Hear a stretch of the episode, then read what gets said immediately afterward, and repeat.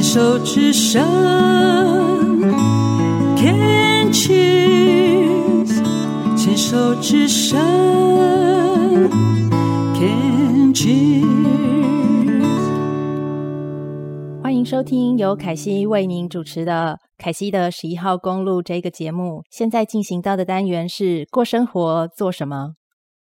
？Hello，听众朋友们。一个月过去了，这个月呢，不晓得听众朋友们有没有为自己安排小旅行呢？凯西我啊，为自己安排了一个小小的轻度小旅行。这个小旅行是我自己算是蛮喜欢的一个路线，所以在今天的这一个单元里面呢，过生活做什么，想要和听众朋友们来分享。这个路线是什么呢？就是我到八斗子，基隆的八斗子去看海，然后再到猴头猫村去看猫咪。那整个行程呢，主要就是搭火车来做移动的。当然还有要步行啊，因为就是看风景嘛，总是需要走一走的。那就我觉得这一个路线很喜欢的原因，是因为有看海、看山，又搭着火车，可以算是轻度的走走逛逛。累了的时候呢，就是坐在火车上面啊，可以休息呀，然后或者是坐在这个海岸边啊，可以。看看海，然后吹着海风，当然还有晒太阳。嗯，天气越来越热了，这个太阳呢，确实是相当的热情啊。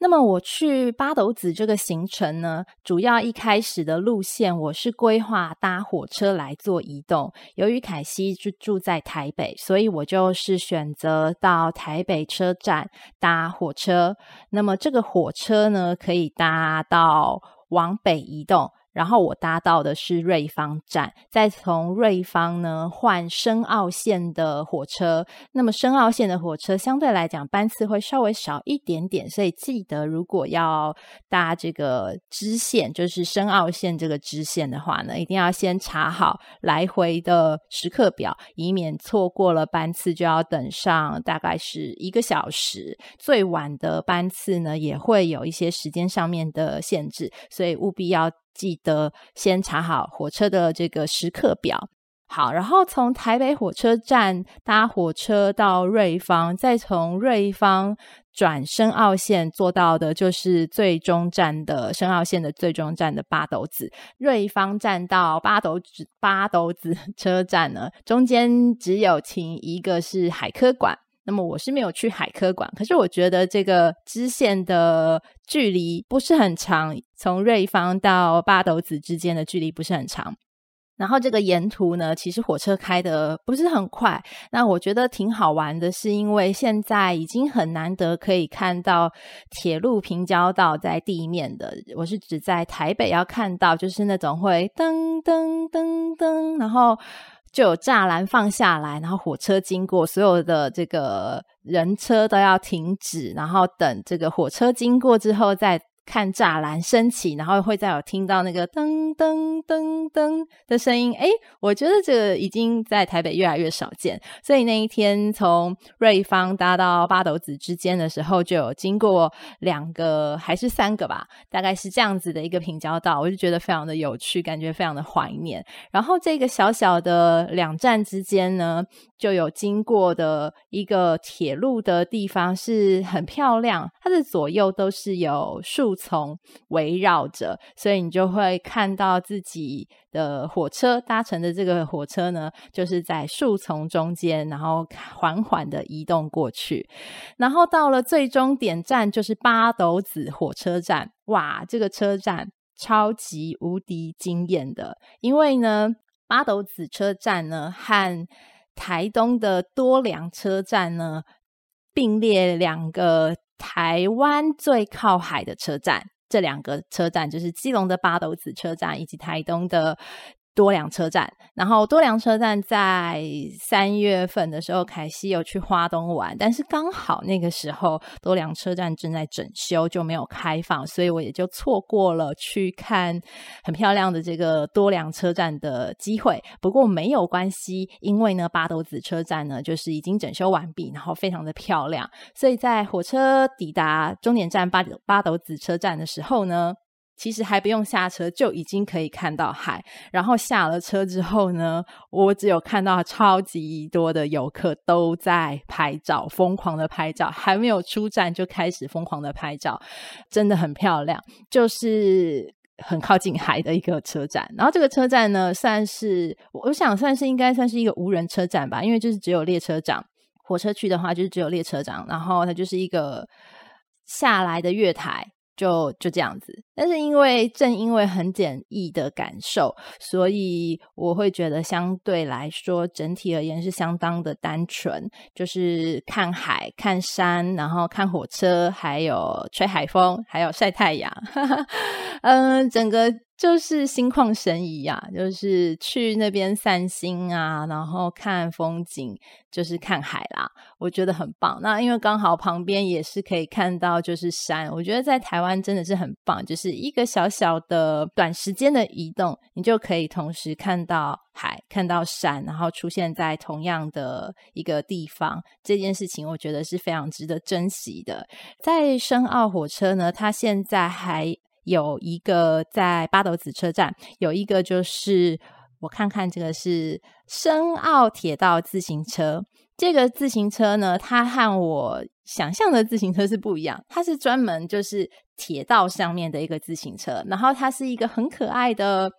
有算是有车棚的一个造型，然后两人一台车。建议事先登记，到当天的话呢，就不确定是不是会有位置。那我觉得，就是如果是一个人去的话，你就会必须要跟别的人一起搭配，因为它就是两台两呃两个人一起骑一台车，然后你可以把它想象成有点像是嗯在湖上的天鹅船，然后它现在是在铁道上的那一种。我自己的感觉是比较像这样。那因为那一天我是没有预约的，所以我就是看到有很多的观光客在排队，然后在骑。然后就是一条轨道往返，我觉得是一个非常有趣的一个深澳铁道自行车。所以如果有兴趣的听众朋友们，可以上网搜寻，也可以算是去那边做一个小小的小活动、小运动。因为好像骑乘一趟，好像是我不确定是来回三十分钟还是单趟三十分钟，但是就是一个很可爱的一个状。状态，然后沿途都是有风景可以看的，我觉得很不错。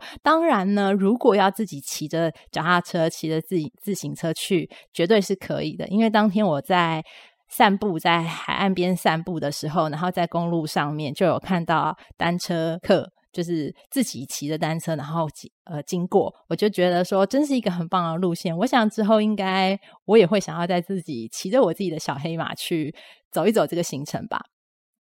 那么，因为就是看海，所以后来呢就觉得说，哎，看海看完了之后，还希望可以再多看看一点风景，所以一样，我就是在搭乘这个深澳线，然后直接搭到猴童站。那猴童呢，我就很喜欢啦，因为猴童有猫咪嘛，然后凯西好喜欢猫咪哦，在这个猴童猫村啊，现在。诶，应该说之前我知道的时候呢，是有上百只猫咪，然后就是有有造册、有登记在案的。那现在可能。数量是不是有更多？我不太清楚。不过呢，这个猫咪们呢，其实都被照顾得很好。当然，很多都是浪浪，就是流浪猫。然后，虽然我们会说猴硐是个猫村，但是其实对猫咪来说，在那边就是一个非常竞争的地方，因为很多猫咪，然后猫咪是有地盘性的。所以，如果呢，听众朋友们有听到这一集的话呢，千万千万。千万到了那边呢，是不要把猫丢弃在那里，因为一直以来都有人在那边弃猫，就是觉得想说是猫咪天堂，所以就是丢过去弃猫在那里。但是其实猫咪是有地域性的，这样子其实对猫咪是很不友善的。然后爱猫咪或者是爱小动物呢，就是千万不要任意的弃养。如果有状况无法再继续饲养的话，千千万万不要去弃养。然后在这边呢，也很想要感谢一个团体，是猴硐猫友社，因为在凯西是在二零一六年的时候呢，有参与这个猴硐猫友社的一些志工的活动，然后就一直陆续都有参与了几年。那这几年比较没有在参与实际上的活动，可是也是一直有在关心，然后就是很感谢这一群就是志工们，猴头猫友社的志工们，他们是呃算是。无酬无偿还的，就是贡献自己的一份心力，像是会排班去喂猫咪，然后这些喂猫咪的这些罐头啊、饲料啊，都是由就是社团里面还有一些善心人士的捐款一起来完成的，然后就是。猫友社的志工们呢，就是排班，然后去喂猫咪。那么为什么要去喂猫咪呢？因为这些浪浪呢，就是这些浪猫呢，如果他们没有吃东西，或者是没有吃饱，就容易呢，就是会造成一些环境上面的一些不是那么理想的状态。因为猫咪肚子饿嘛，那他们就要觅食，想办法去觅食。可是如果猫咪有吃到，就是有吃饱。有甚至有吃到营养，他们比较不会生病，然后也比较不会说是攻击别人。所以为什么猴硐那边的猫咪很友善？大部分的猫咪都非常的友善，都非常的亲人。其实我相信，就是除了游客一般的喂食，还有很大一部分是这些店家在地的店家，或者在地的一些居民，还有这些志工。愿意花很多自己的时间跟精神，然后去到猴硐那边去喂猫咪，照顾猫咪们的饮食。所以，如果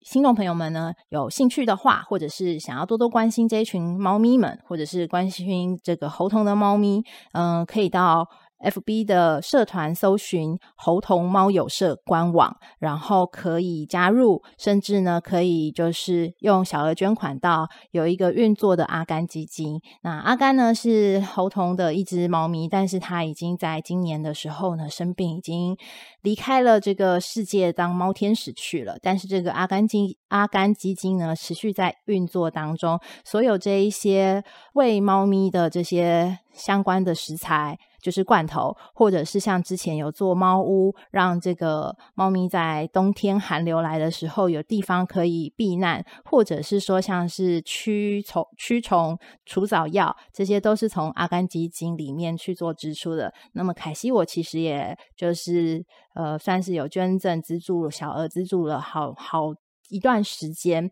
就是再次感谢猴童猫友社的志工们，可以一直在我知道的时间参与，开始参与的时间是从二零一六年开始，那直到现在都还在持续的进行当中，所以就是希望可以这一群善很善良的人们可以继续在照顾猴童的猫咪们。虽然我知道在这个嗯、这个经济上的来源上面，现在。罐头是开始又是有点困难了，但是总是希望可以再做一点点小小的心力。所以，如果听到这一集的听众朋友们，欢迎搜寻 FB 的社团“猴硐猫友社”官网，然后可以跟就是可以加入，然后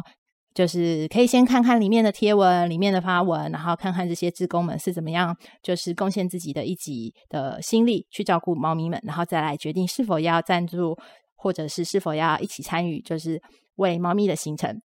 那么在今天的过生活做什么，就和听众朋友们分享了一个到八斗子的行程，还有到猴童猫咪看猫咪的行程。希望听众朋友们会喜欢哦。那么我们就待会再继续聊喽。